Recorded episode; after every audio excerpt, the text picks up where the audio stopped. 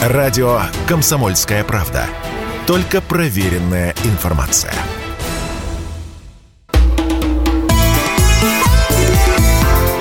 «Национальный вопрос»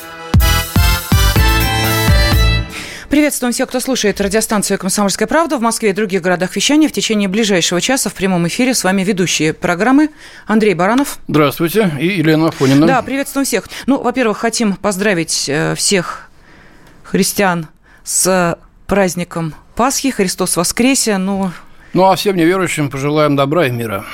Это главное. А вот э, как будет... Да и верующим тоже, конечно. Да, как будет устроен мир после успешного окончания нашей специальной военной операции. Вот, собственно, об этом мы сегодня и решили поговорить. Возьмем два полюса. А, первый – это, а, конечно, а, Европа и Прибалтика, которые демонстрируют не просто оголтелую русофобию, но уже принимают такие решения, которые противоречат любым нормам так называемого демократического Я общества. смотрю, ты Прибалтику уже от Европы отделила. Отделила, потому что для меня это... Ну, хорошо, ладно.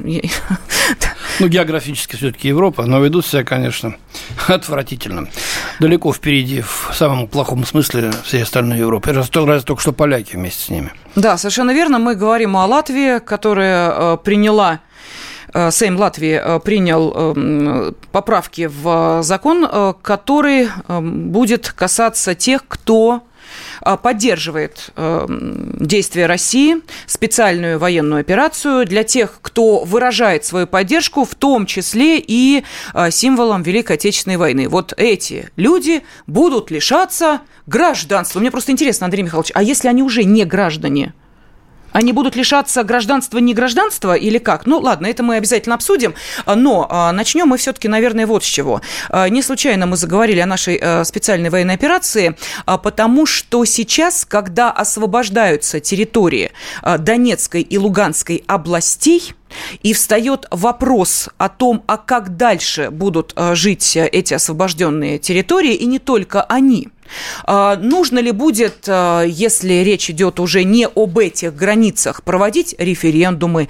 Или, может быть, создавать, например, Крымский федеральный округ, который может быть образован после проведения спецоперации на Украине, его жителями станут граждане освобожденных территорий Украины. Такое предложение на этой неделе прозвучало от одного из депутатов Государственной Думы. Вот мы и хотим сейчас обсудить, а, как будем ассимилировать освобождаемые территории э, и какова их перспектива вхождения в нашу страну. Да, потому что ведь я напомню нашим радиослушателям, что Херсонская область практически целиком часть Запорожской области, чуть-чуть Николаевской области и Харьковской области тоже находятся сейчас под контролем российских войск, а также э, народных дружин ДНР и ЛНР. То есть э, формально они выходят за территории ДНР, ЛНР и бывшей Донецкой и Луганской областей. Мы же не можем их оставить и бросить, иначе просто придут и перережут всех, как они, не скрывая, обещают, в Киеве. Вот что будет там? Ведь там далеко не все Э, вдруг захотят э, поменять свое украинское гражданство и перейти под юрисдикцию России или вообще каким-то образом поменять свой статус. Как это будет делаться? Как нам придется убеждать, даже организовывать э, возможные референдумы? Вот об этом сейчас будем говорить. С нами на связи член э, Совета по межнациональным отношениям при президенте Российской Федерации Богдан Беспалько. Богдан Анатольевич, здравствуйте, рада вас слышать.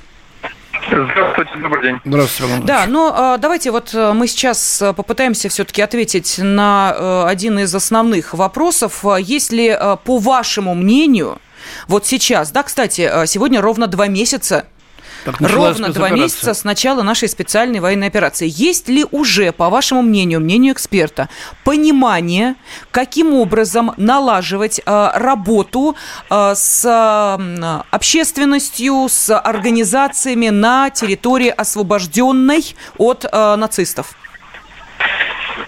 Ну, у меня-то это понимание было всегда. Другое дело, что были претензии со стороны ряда экспертов или общественных деятелей – относительно того, что это понимание или этот вид, э, образ будущего не транслируется, не, не презентуется, а прежде всего самим местным жителям.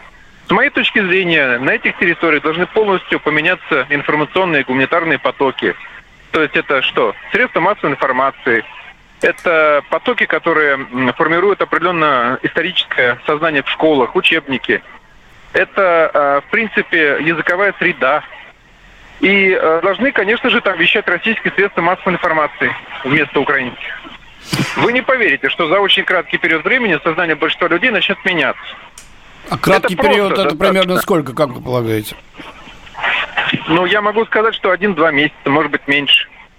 Я вижу это на примере своих родственников, например, которые живут за рубежом, где полностью перекрыли российские средства массовой информации, и как некоторые из них начинают поддаваться тем средствам массовой информации, которые остались, и которые носят русофобский характер. Причем, когда им приносишь, например, э, через интернет какие-нибудь российские СМИ, они начинают говорить, а, ну это пропаганда. То есть сознание меняется очень быстро, даже у русских людей, у тех, которые, собственно говоря, всегда сочувствовали России и которые всегда за нее переживали человек, к сожалению, то, что он ест, в том числе в информационном плане. А, скажите, пожалуйста, а как вот будет организационно оформлен вот этот переход, э, я не знаю, под российскую юрисдикцию? Ну, скажем, проведут референдум, а он возьмет и покажет, что большинство жителей не хотят э, переходить из украинского гражданства в российское. Как тогда быть? Ну, я думаю, что пока рано говорить о результатах референдума. Я думаю, что он покажет совершенно другие результаты. Кроме того, если этот референдум будет проводиться после определенного, вот, собственно, определенной смены информационных потоков, я думаю, что он точно покажет другие результаты. Но в любом случае, пока мы не дойдем до западных границ Украины и не пресечем любую возможность превращать Украину, ее остатки, обрубки, в вот это вот враждебное, ядовитое, насыщенное оружием и враждебной идеологией существо, мы не сможем себе гарантировать безопасность на наших западных границах. Это можно сказать совершенно точно. Ну, тогда мы вяжемся во второй Афганистан, который займет год, два, десять лет, а то и больше, с учетом того, что весь Запад будет с ними. Вот, ну, а... если не будет с кем быть, если не с кем будет быть Западу, то тогда эта проблема отпадет сама собой. Ну, все-таки сравнение с Афганистаном, мне кажется, не совсем корректно, потому что Украина – это часть нашего общего государства, истории, это часть нас самих. Да что вы, вы посмотрите, что там произошло орган. за 8 лет. А, вот те учебники, которые наши САПКОРы находят, э, значит, это же кошмар, что там написано. А, Абсолютный кошмар. Или те книги, которые находят на позициях, скажем, тех же самых вооруженных сил Украины. Да, это тоже кошмар. Вот мне одна книга запомнилась. «Братское нашествие. Войны. Русско-украинские войны с 12 по 21 век». Абсолютный кошмар. Но вот надо другие книги другие люди. Богдан Есть Анатольевич. какие-то люди, которые будут непримиримыми всегда, но они уедут, пожалуйста, пусть едут в Польшу, А у нас Германию, хватит ресурсов? Это ведь займет действительно не один десяток лет. У нас ресурсов хватит на вот продолжение? Нет, я думаю, вы преувеличиваете насчет десятков лет. Ресурсов у нас хватит. Ну, у нас и выбора особого нет, потому что иначе как бы нас что? Нас тогда э, ждет деструкция, распад, повторение не то что 90-х, а 91-го года и так далее. Это уничтожение означает. Богдан Анатольевич, давайте все-таки вернемся вот к тому, что э, происходит на э, освобожденных территориях, и проведем некоторые параллели, не удивляйтесь, с нашей страной. Вот вы знаете, сегодня одна из новостей меня очень неприятно резанула. Вот объясню почему. В одном из московских московских районов владелица стоматологической клиники установила около своей клиники вот э, такое да, картонное я, я изображение. Да, да, ну я должна слушателям просто рассказать. Вы понимаете, я, я должна объяснить, о чем идет речь. Э, картонное изображение вот этой замечательной бабушки, которая где-то в населенном пункте под э, Киевом вышла встречать русских солдат, а была встречена украинцами. Мы понимаем, чем это закончилось. Так вот, один из, я назову вещи своими именами, подонков, и, кстати, его имя уже выяснилось, выяснили, да,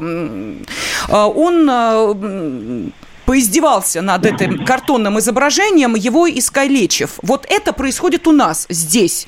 При всей нашей сейчас э, пропаганде, которая идет, при всех наших объяснениях необходимости и важности того, что происходит. И тем не менее, такие люди находятся.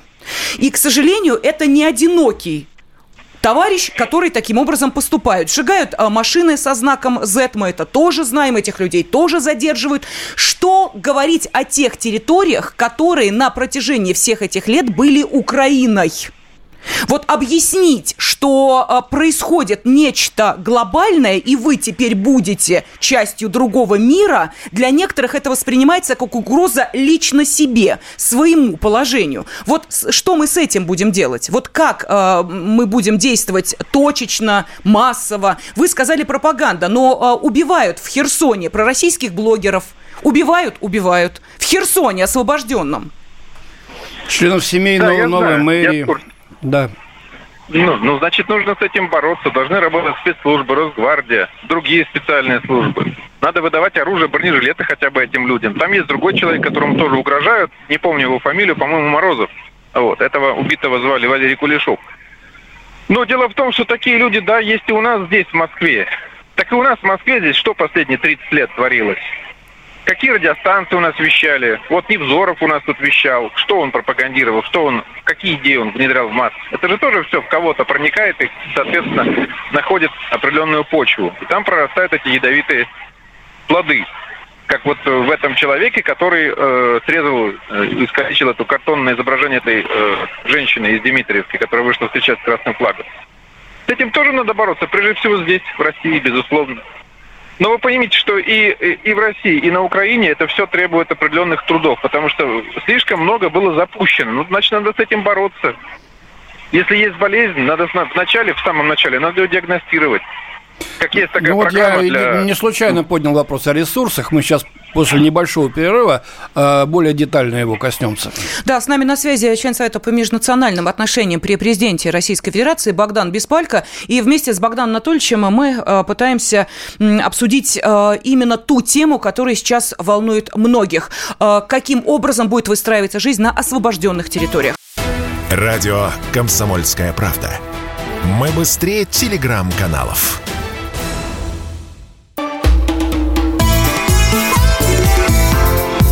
«Национальный вопрос» студии ведущий Андрей Баранов. И Елена Афонина. С нами на связи член Совета по межнациональным отношениям при президенте Российской Федерации Богдан Беспалько. И нашим радиослушателям мы напомним, что обсуждаем очень важный вопрос. Вот прозвучало предложение о том, что, э, ну, по крайней мере, оно исходило от одного из депутатов Госдумы. На этой неделе было сказано, что э, может быть образован Крымский федеральный округ Российской Федерации после проведения спецоперации на Украине. Его жителями станут граждане освобожденных территорий Украины. Ну вот речь идет э, понятно, не о территориях э, Донецкой области и Луганской области, э, которые автоматически становятся территориями Донецкой и Луганской народных республик уже освобожденных. Э, далее мы понимаем схему, референдум, вхождение и так далее. Вот с другими территориями что делать и как, собственно, переформатировать Э, те установки, которые были заложены чуть ли не с младенческого возраста, потому что мы уже приводили э, пример, когда дети, даже приезжая сюда в Россию вместе со своими родителями, шокируют, ну, например, воспитателей в детском саду, когда говорят о том, что мой папа воюет с москалями, или речевки произносят, ну, просто на автомате. Дети не понимают, что они говорят, но эта схема у них уже заложена. Вот с этим что делать? Удастся ли как-то с этой ситуацией справиться? У нас какие-то помехи? Нет, да? Богдан Анатольевич просто на телефонной связи, поэтому... А, понятно. Э, да, действительно, это сложно сделать, тем более, что, насколько было, я понимаю, объявлено э, целью операции взятие под контроль я и говорю, какие-то помехи идут у нас, да, э, в эфире? Нет, телефонная связь такая, а, говорите, а, Андрей Михайлович. А, значит, всего юга Украины, включая Одесскую область, как мы будем брать города такие города, как Днепропетровск, Днепр нынешний, да, у них, Запорожье, Николаев, Одессу саму, надо еще подумать перед тем, как переформатировать мозги. Мы, мы увидим, что приходит, какие новости приходят из русскоязычной Одессы, совсем русскоязычной. Там либо запуганы все, либо напрочь пере переформатированы. Эм, вот поэтому я и хочу все-таки, может быть, вот ты говоришь, Лена, некорректное сравнение с Афганистаном. Нет, на мой взгляд, некорректное а, сравнение. А, ну, посмотри, посмотри, значит, э, западные границы Украины открыты, туда через них потоком идет оружие. Пока мы это не остановим каким-то образом, а это нужно еще успеть сделать, все остальное, значит, будет казаться очень эфемерным, все, все наше продвижение, потому что они будут получать и получать и получать это оружие, и наемники будут, и все остальные. Идти на запад Украины – Зачем? Это совершенно враждебная чужая территория. Э, мы до 55 года тогда не могли, э, в общем-то, справиться с бандеровским подпольем. А сейчас там, наверное, в пять раз э, сильнее антироссийские, антирусские настроения. Тогда мы были победители, и не очень-то все были готовы брать в руки автомат, а сейчас могут. Хватит ли у нас финансовых ресурсов на то, чтобы отстроить города, значит, снабдить э, всем необходимым жителей, здесь беженцам помочь, в конце концов, которых уже э, больше полумиллиона э, на территории России. И самое главное, хватит ли терпения у нашего народа на это?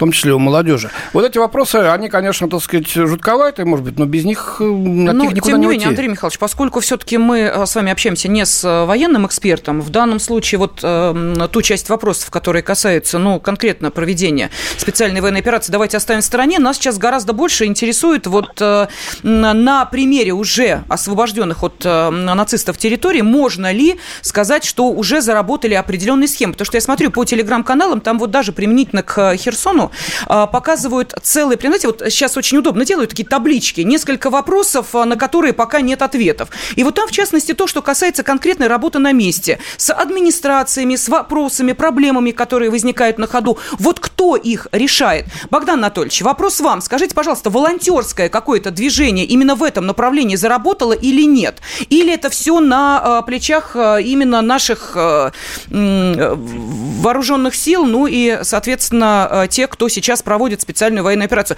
Кто те люди, которые организуют эту работу? Елена Александровна, очень-очень много вопросов вы задали в купе, я готов на них ответить, mm-hmm. но постепенно, последовательно. Что касается тактики, там, что касается городов там, и так далее. Ну, города, очевидно, что просто можно обойти и дойти до определенных границ, перекрыть финансовые, экономические, самое главное, потоки вооружений. После этого эти города, ну, очевидно, будут каким-то образом взяты под контроль.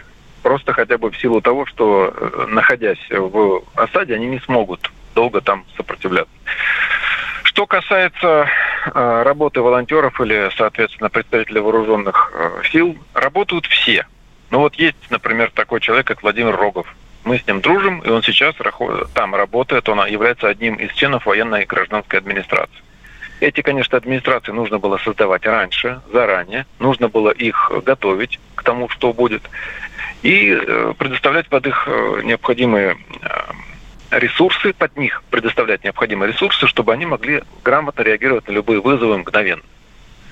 Но что касается конкретно вот главного вопроса, что нам со всем этим делать, хватит ли у нас ресурсов? Ресурсов хватит.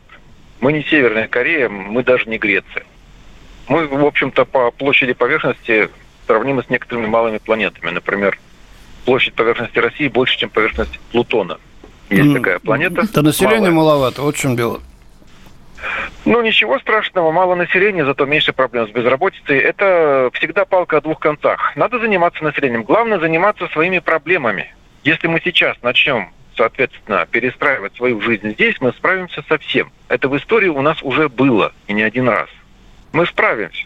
Тем более, что у нас, э, в отличие, скажем, там, от начала 20 века или середины, у нас сейчас и оружие посерьезнее. У нас много чего есть, э, того, чем мы можем ответить.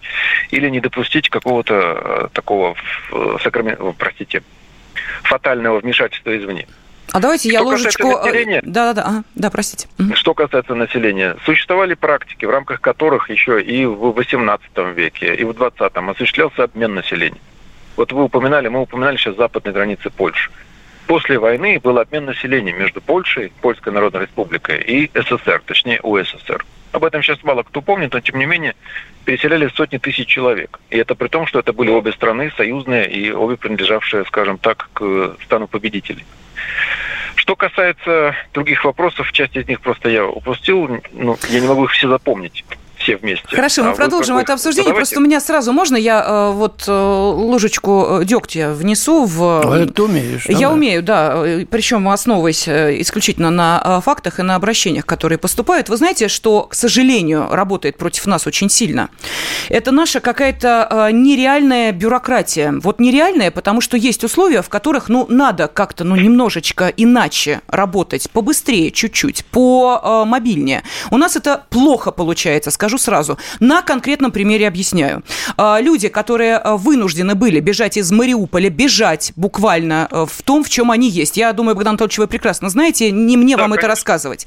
Люди без документов, люди, которые не могут подтвердить ничем, например, то, что они являются младшим и средним медперсоналом. Я сейчас говорю не про хирургов, я говорю не про врачей, которые будут стоять за операционными столами. Я говорю про медсестер элементарно. Они, оказываясь здесь, готовы работать по профессии, а им говорят, документ давайте.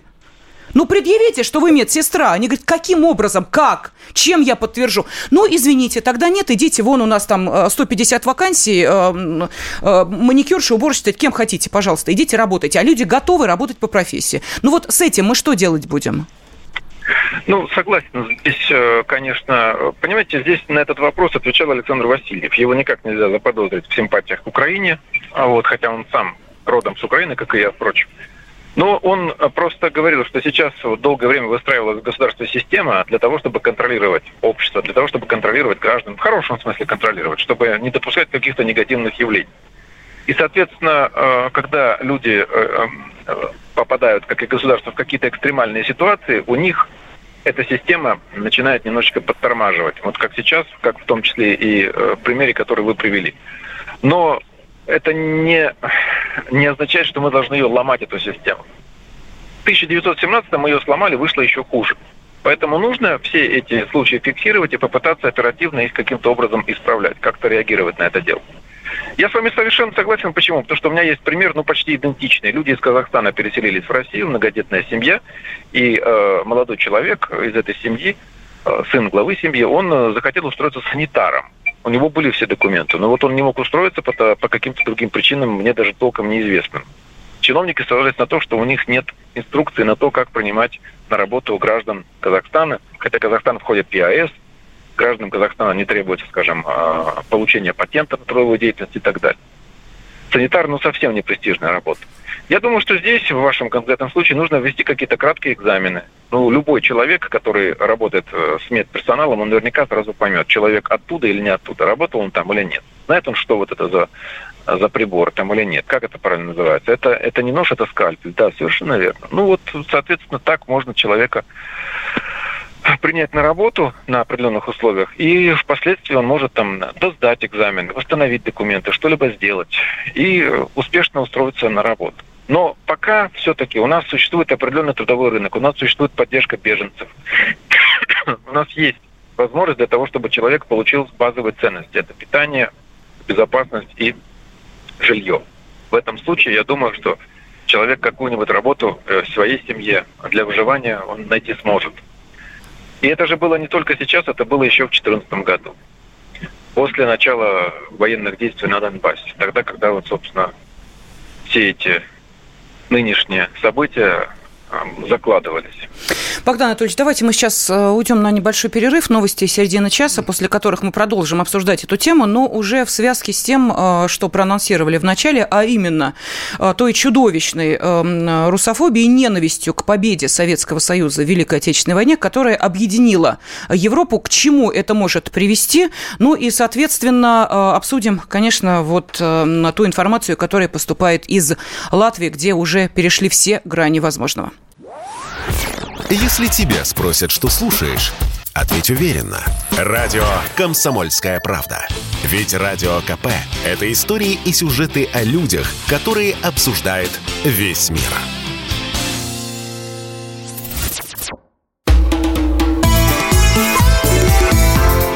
«Национальный вопрос»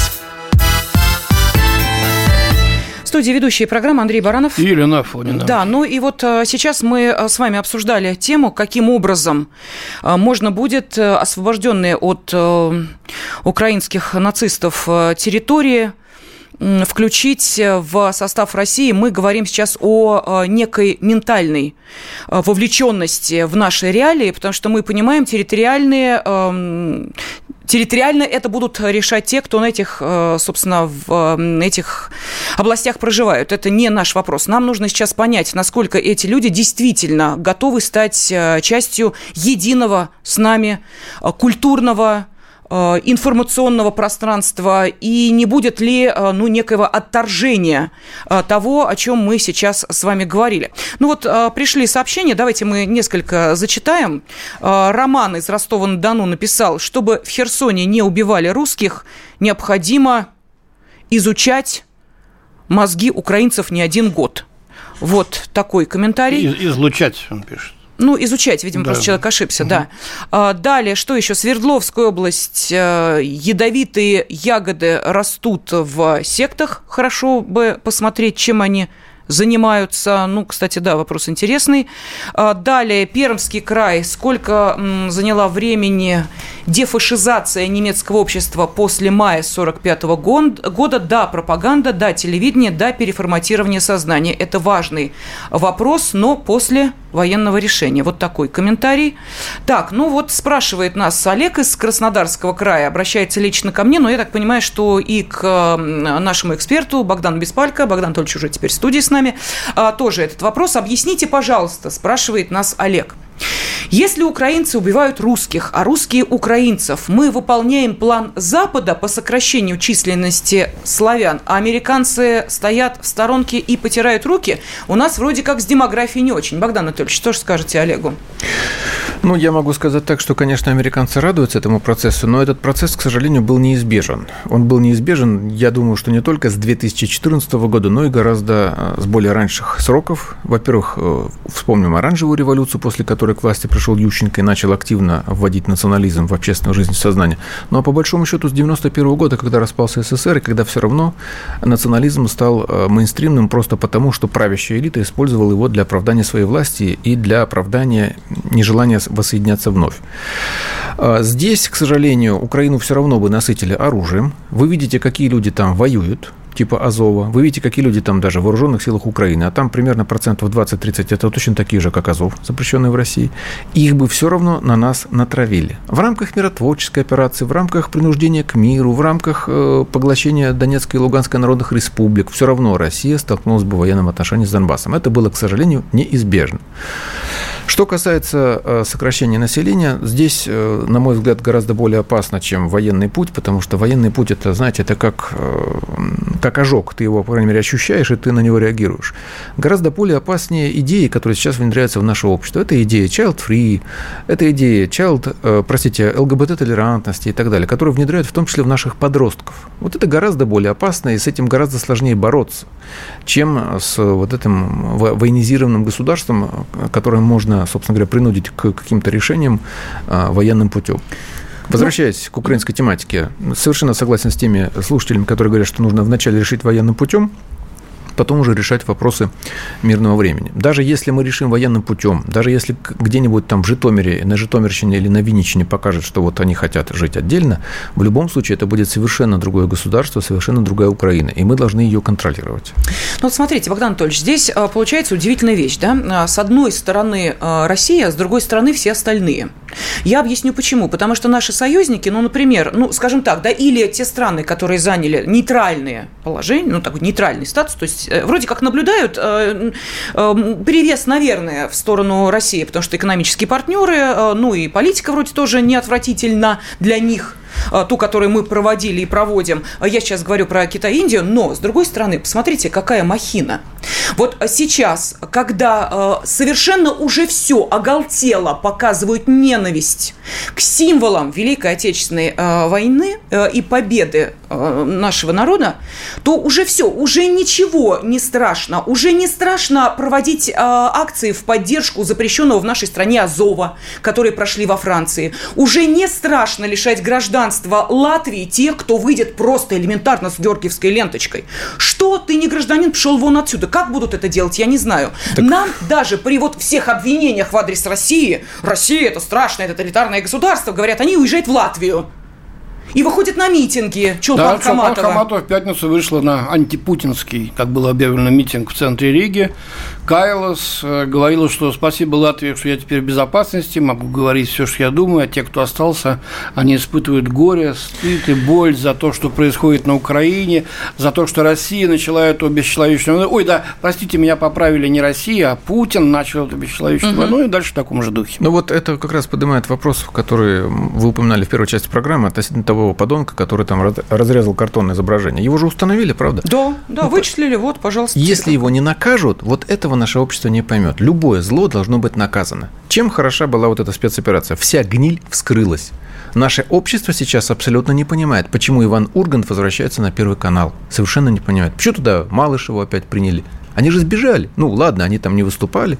Э, хотя... Она не выступала. Она он не выступала. Так... Э, Ургант выступал. Какого черта он делает на Первом канале? Ну, не надо его, хорошо, не надо его там бить или бросать в мусорный брак, как это делали на Украине. Ну, пожалуйста, пусть он не работает на госканале фактически, который финансируется, работает за счет государства. Больше всего наше население, наш народ бесит ненаказуемость, безнаказанность всех этих подонков. Хаматова уехала, да бог с ней. Даже хорошо, что она вот выступила на митинге, она фактически сделала себя человеком, которому будет очень сложно вернуться сюда. Но у нас же здесь, в Москве, происходит мерзость. Что у нас там вещает Иосиф Рахильгаус? Он людей из своего театра увольняет по, по, потому, что они относятся позитивно к спецоперации. Почему он сам там работает? У нас все театры существуют за счет гигантских государственных дотаций. Миллионы. Это наши налоги с вами, между прочим. Миллионы туда уходят в поддержку этих творческих, в кавычках, людей. Угу. Вот это больше всего и возмущает. И с этим нужно прежде всего бороться. Но, а, вы знаете, вот а, сейчас попытаемся дозвониться до заместителя председателя Комитета Госдумы по делам СНГ, евразийской интеграции и связям с соотечественниками а, Виктором Далацким. Устанавливаем связь, поскольку мне интересно, вот, знаете, вот то, о чем вы говорили, Богдан Анатольевич, ну, понятно, мы с вами, вот мы с Андреем Михайловичем обсуждаем это в эфире, вы можете выходить на различные площадки, как член Совета по межнациональным отношениям президенте, тоже об этом говорить. Есть люди, которые принимают законы. Они их рождают, они их принимают, они их доносят до общества. Виктор Петрович, вы с нами? Здравствуйте. Здравствуйте. Всем доброго здоровья. Да, доброго здоровья. Да, Христос воскресе. А, э, скажите, пожалуйста, вот у нас тут э, мы э, плавно начали обсуждать тему, каким образом перенастраивать представление о мире у тех, кто жил в реалиях нацистской Украины, как сделать так, чтобы они поняли, что такое действительно реальный мир, в котором мы все хотим жить в добре и мире вопрос. Вы, как депутаты, э, собираетесь э, что-то делать в отношении тех людей, которые здесь, в России, с такими же, как на Украине, переформатированными мозгами. И эм, сбежав отсюда, собираются приехать и продолжить здесь работу. Я помню, что была какая-то инициатива, не знаю, на какой она стадии, мол, типа, давайте мы э, не будем им финансирование государственное давать. Хорошая идея. Она как, прошла, не прошла? Ну, могу вначале сказать о том, что находясь э, постоянно в последнее время на территории э, Луганской Народной Республики, Донбасса, и встречаясь постоянно с теми людьми, о которых мы только что говорили, которым промыли мозги за 8 лет, действительно ситуация очень сложная, тяжелая. Но самое главное, что когда с ними начинаешь беседовать, работать, то они начинают э, открывать глаза и понимать, что 8 лет им говорили неправду, им говорили совсем не э, то, что происходит в действительности. Особенно это касается э, детей, подростков, с которыми я общаюсь почти каждый день. Э, я же говорю, я уже месяц не выезжаю с территории Донбасса. Но это дети. Это дети, которым, говорится, промывали мозги, где я видел книжки, э, начиная от раскрасок э, э, с детского садика – до 11 класса история, в которой прописывается жестко о том, что Россия это враг, что русский мир это враг, что все русское это враг, что пан Гитлер пришел а, освобождать Украину, помогать пану Бендере и пану Шахевичу родную матку Украину спасать. Вот это история. А что касается наших э, различных э, деятелей, которые э, все эти годы э, формировали внутри Э, своего сообщества негатив к нашей России, к нашему обустройству, к нашей истории. И э, эти люди, они жили с нашим в одном мире сами. Они смотрели же наши телевидение, читали наши газеты. Э, но в любом случае они для себя выбрали путь путь финансирования через НКО. Виктор Петрович, минута а, остается. Что делать-то с ними? У вас, как у депутатов, а, есть предложение? Э, у нас, как у депутатов, есть предложение четкое, конкретное. Э, те люди, которые на сегодняшний день не э, принимают жизнь российского общества, то они и не должны жить в российском обществе. То мы должны все эти концерты, все их издания полностью прекратить финансировать, решить вопросы о том, чтобы э, лишать их гражданства. Мы не можем лишить гражданства, Виктор это Петрович. Это неконституционно. Хорошо, ваше э, мнение понятно. Заместитель председателя Комитета Госдумы по делам СНГ, Евразийской интеграции и связям с соотечественниками Виктор Водолацкий был с нами на связи. Ну, а мы продолжим обсуждение этой темы через несколько минут. Радио «Комсомольская правда». Никаких фейков, только правда.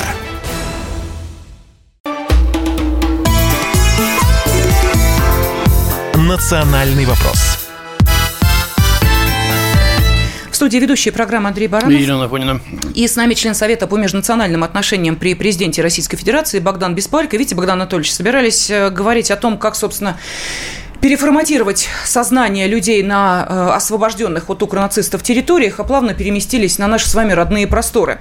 Но это неудивительно, потому что э, то, что происходит в Прибалтике, э, когда полный запрет всех символов, это нас уже не удивляет. Помните, я в первой части программы говорил о своих родственниках, которых переформатировали сознание. Это про Латвию, про Прибалтику. Угу. Кстати, 9 мая запрещено пробежаться ближе, чем на 200 метров к монументам, посвященным подвигу. Его закрыли решеткой да. в Латвии. Вот, чтобы не дай бог, выложить цветы или что-то еще сделать. Ну, а на Украине, вы знаете, на прошлой неделе снесли памятник Зои Космодемьянской, напротив на нее петлю на памятник, точно так же, как это сделали фашисты, э, значит, самой Зои в 41 году. А в Эстонии году. с бронзового солдата Сорвали орден, срезали да. Красной звезды э, звезду. Орден, да. да. То есть, но в четверг, 21 апреля, Сейм Латвии в окончательном чтении поддержал срочные поправки к закону о гражданстве, и теперь эм, э, гражданство будут отнимать э, за высказывание в поддержку России. Вот понимаете? За высказывание. Высказывание, высказывание в поддержку России. Все, нет гражданства. У меня, кстати, Богдан Анатольевич, вопрос, поскольку вы вот говорили... Как можно отнять гражданство да, у неграждан. Тех, вот можете объяснить, нет? как это можно сделать? Вот ты не гражданин. Ну, очевидно, это направлено все-таки на тех, кто имеет гражданство, потому что в Латвии э, вначале была очень э, жесткая по отношению к русским политика, не давать гражданство. Но потом, осознав демографические потери, молодежи стали давать гражданство автоматом. Вот это направлено на молодежь. Молодежи там тоже достаточно много пророссийской, прорусской. Она высказывает свою позицию. Вот против нее эта мера направлена. Но это как в Чехии, где... Ну, как запугивание, да, элемент запугивания. Да, как в Чехии за высказывание ты можешь сесть на 3-5 лет, просто за, за позицию. То есть за пророссийскую позицию. А вот, кстати, интересно, сейчас вернемся на родные просторы. А у нас Ургант возвращается на телевидение. Да, но я просто хотела... Вот тут, а, кстати, тут... кстати, пишут, что да, предатель Ургант опять будет жировать. Пусть на собственные деньги собственный канал открывает. Вот такие вот... Хорошо, пусть он, пусть давайте... все уедет к Хаматовой, вот пусть вместе выступают где-нибудь там на митингах или к Галкину. Давайте я вот про э, тех, кто возвращается с концертами, я сейчас даже не про Валерия Меладзе, а, кстати, отмена концертов его нет пока. А, Макаревич отменил отменил свои концерты, ну, точнее, об этом было сообщено, а вот эм, Валерий Меладзе по-прежнему стоит в гастрольном графике несколько городов, в том числе, кстати, и Томск, где не так давно простились с э, героем России, погибшим э, во время нашей специальной военной операции – вот мне интересно, зрители в Томске придут слушать Валерия Меладзе или нет? Слушай, Лен, ну не все согласны. Вот я читаю Петербург, Ленинградская угу. область. Я совсем не фанат Урганта, опять Урганта. Но я не понимаю, на каком юридическом основании мы должны лишать его работы. Ну, съездил человек, ну, вернулся. В чем проблема? Нет, извините, здесь не съездил, вернулся, а то, что он дискредитировал российскую армию и высшее политическое руководство. В том, что он поддержал фактически ту сторону, с которым, против которой мы сейчас ведем специальную военную операцию. Его же никто не предлагает сажать в тюрьму или убивать, как на Украине. Но, пожалуйста, с канала, который работает с госфинансированием, иди работать в другое место. Иди работай на частный канал. Да, создавай свой вот, канал. Да, вот, пусть сам свой канал создает и зарабатывает, пишет нам из Нижегородской И этих артистов звать для участия в концертах, которые априори тоже э, финансируются государством, не надо. Конкретный пример, пожалуйста. Давайте вспомним э, Сергея Лазарева, и его пламенный пост о том, что он проснулся от слез своего сына, и который спрашивал папа, как мы будем жить, о боже мой, а, плакал Сергей Лазарев. Что происходит дальше? А, идет многочисленная критика со стороны фанатов, бойкотируют его концерт в Саратове, и дальше что же пишет Сергей Лазарев? А пишет он следующее. «Я русский, и никогда этого не стыдился. Я искренне люблю Россию. Она вырастила меня как сильную личность и известного артиста артиста. Что произойдет дальше? 29 апреля Липецк. Концерт за Россию. Одним из участников этого концерта будет Сергей Лазарев. А, Все, точка. Ну, либо, либо наша власть в Липецке э, просто очень недалекая, глупая и вообще не читает ни телеграммов, ни, вообще ничего не видит. Вот ей принесли, кто-то список принес. Ну, либо господин Лазарев настолько продажный, что вот ради денег готов выступать под любым знаменем там, и так далее. Вы знаете, Богдан Анатольевич, мне очень понравилось, э, уж не помню, на каком ток-шоу был задан, на мой взгляд, очень правильный вопрос. Прозвучала очень правильная реплика. Когда э, наши ребята там отдают свою жизнь за то, чтобы Россия была великой страной, и никто не усомнился в том, что наша победа в Великой Отечественной войне – это победа, а не просто вот нечто, а, знаете ли, историческое. Нас они, придя оттуда сюда, в Россию, спросят, ребята, а вы что делали в это время? А вы чем занимались тут? Мы там погибали, а вы тут что, не могли в спокойной, комфортной обстановке вычистить каким-то образом вот все, всех тех, о ком мы говорим, а как вычищать? Вот как, если человек говорит искренне, я русский, все, я с вами, ребята, и ведь с нами если же правда. ты русский, если ты русский, вот возьми из своих заработков или весь этот гонорар в Липецке и переведи-ка ты батальону «Сармат» на покупку коптеров. Выйди в футболке с буквой «З» и скажи, я поддерживаю специальную военную операцию. Возьми нескольких героев, которых сейчас вот публикуют, которые там совершили подвиги. Сейчас масса подвигов совершается. И скажи, я этих людей уважаю, я готов встать перед ними на одно колено и преклониться. Я не могу сам воевать, но они воюют за меня, за моего сына, за моих детей, за мой народ, за мою страну. Если ты русский, но он же, боюсь, другое совершенно предполагает. Для него Россия – это что-то такое вот смесь Евровидения с ЛГБТ, вот я так это представляю. Это его Россия. Вот там, да, ему комфортно быть русским. Он же о комфорте жалеет, а не о том, что, Это собственно правильно. говоря... Ключевое слово комфорт. Удобство. Боже, что с нами будет? Как же так? Я не смогу теперь пользоваться карточкой MasterCard. Я не смогу Я поехать не могу, на я, не, я не могу летать первым классом или Да. бизнес-классом, я не могу ужас. ходить по ресторанам, вот, э, жить в роскошных Они же отелях. все, они же и отдыхать все за рубежом. переживают не за страну, даже не, не за Украину они переживают. Плевать им всем на Украину. Они за комфорт переживают, за жир, за мяско, вот за это вот, чтобы пожрать было послаще, да поспать помягче. Кстати, именно на это направлены западные санкции с их менталитетом. Лишить нас комфорта. Это было бы ужасом для западного обывателя. Но у нас не сыграло пока, слава богу, потому что мы немножко по-другому Нас настроены. пытаются, нас пытаются информационно-психологическими инструментами заставить впасть в панику, что все, все пропало, мы сейчас будем в замкнутом пространстве, нас закроют, железный занавес, мы лишимся вообще всего, не то что вот как бы комфорта, а мы придется выживать там и так далее. Да вы попробуйте нас закрыть. Тем более, что, в общем-то, весь цивилизованный мир, так называемый, это всего лишь Западная Европа, Канада, США, Австралия, может быть, с Японией. Но, э, Богдан Анатольевич, вот сегодня э, действительно очень важный день. Э, Я говорю, конечно, в первую очередь про светлый праздник Пасхи, но давайте не будем забывать, что все-таки сегодня, именно 24 апреля, ровно два месяца с начала специальной военной операции. Вот вы можете сказать, что, по крайней мере, вот у нас минута остается, по крайней мере, мы понимаем, сейчас на освобожденных территориях происходит именно тот процесс, э, которого мы ждали. Все будет нормально на освобожденных территориях. К сожалению, вот то, что мы обсуждали в первой части, какие-то убийства и так далее, в некоторых регионах России случаются гораздо более часто. Поэтому не надо на этом акцентировать внимание. Просто нужно четко поставить перед собой цель и идти к этой цели. И все. Все будет хорошо, в том числе на этих территориях. Ну что ж, будем надеяться. Ну, будем надеяться, конечно, хотя работа предстоит адова, ну, говоря словами Владимира Владимировича Маяковского.